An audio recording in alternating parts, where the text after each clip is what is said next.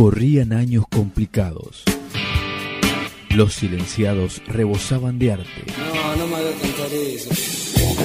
Quiero decir tanto a través de las canciones que me cuesta después ampliar el, campo posible de lo que ya está dicho en eso. Los poderosos lo desarmaban todo. Bueno, no perdamos las ilusiones, cantemos una canción rock and roll. Maldición va a ser un día hermoso, vamos. Escenario dudoso dentro del cual nace una corriente artística única e irrepetible. El rock nacional. Uno habla por intermedio de instrumentos.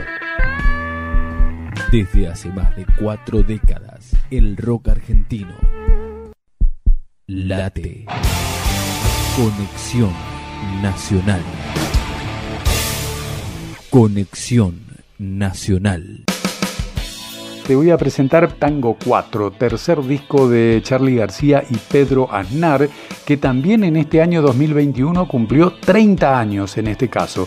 Charlie García la voz, en piano, teclados, guitarras, Pedro Aznar voz, bajo eléctrico, guitarras, teclados, piano y batería.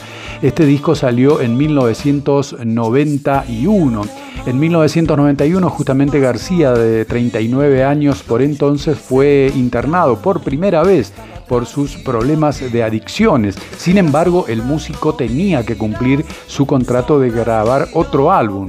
La forma de hacer terapia de García fue convocar a Pedro Aznar, de 31 años en esa época, en esa mm, época justamente eh, bajista prodigio de Cerú Girán.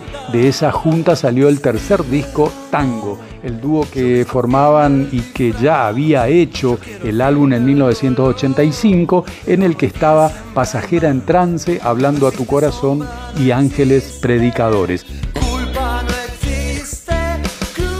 Conexión Nacional. Datos de nuevos lanzamientos, conciertos, historia del rock y mucho más.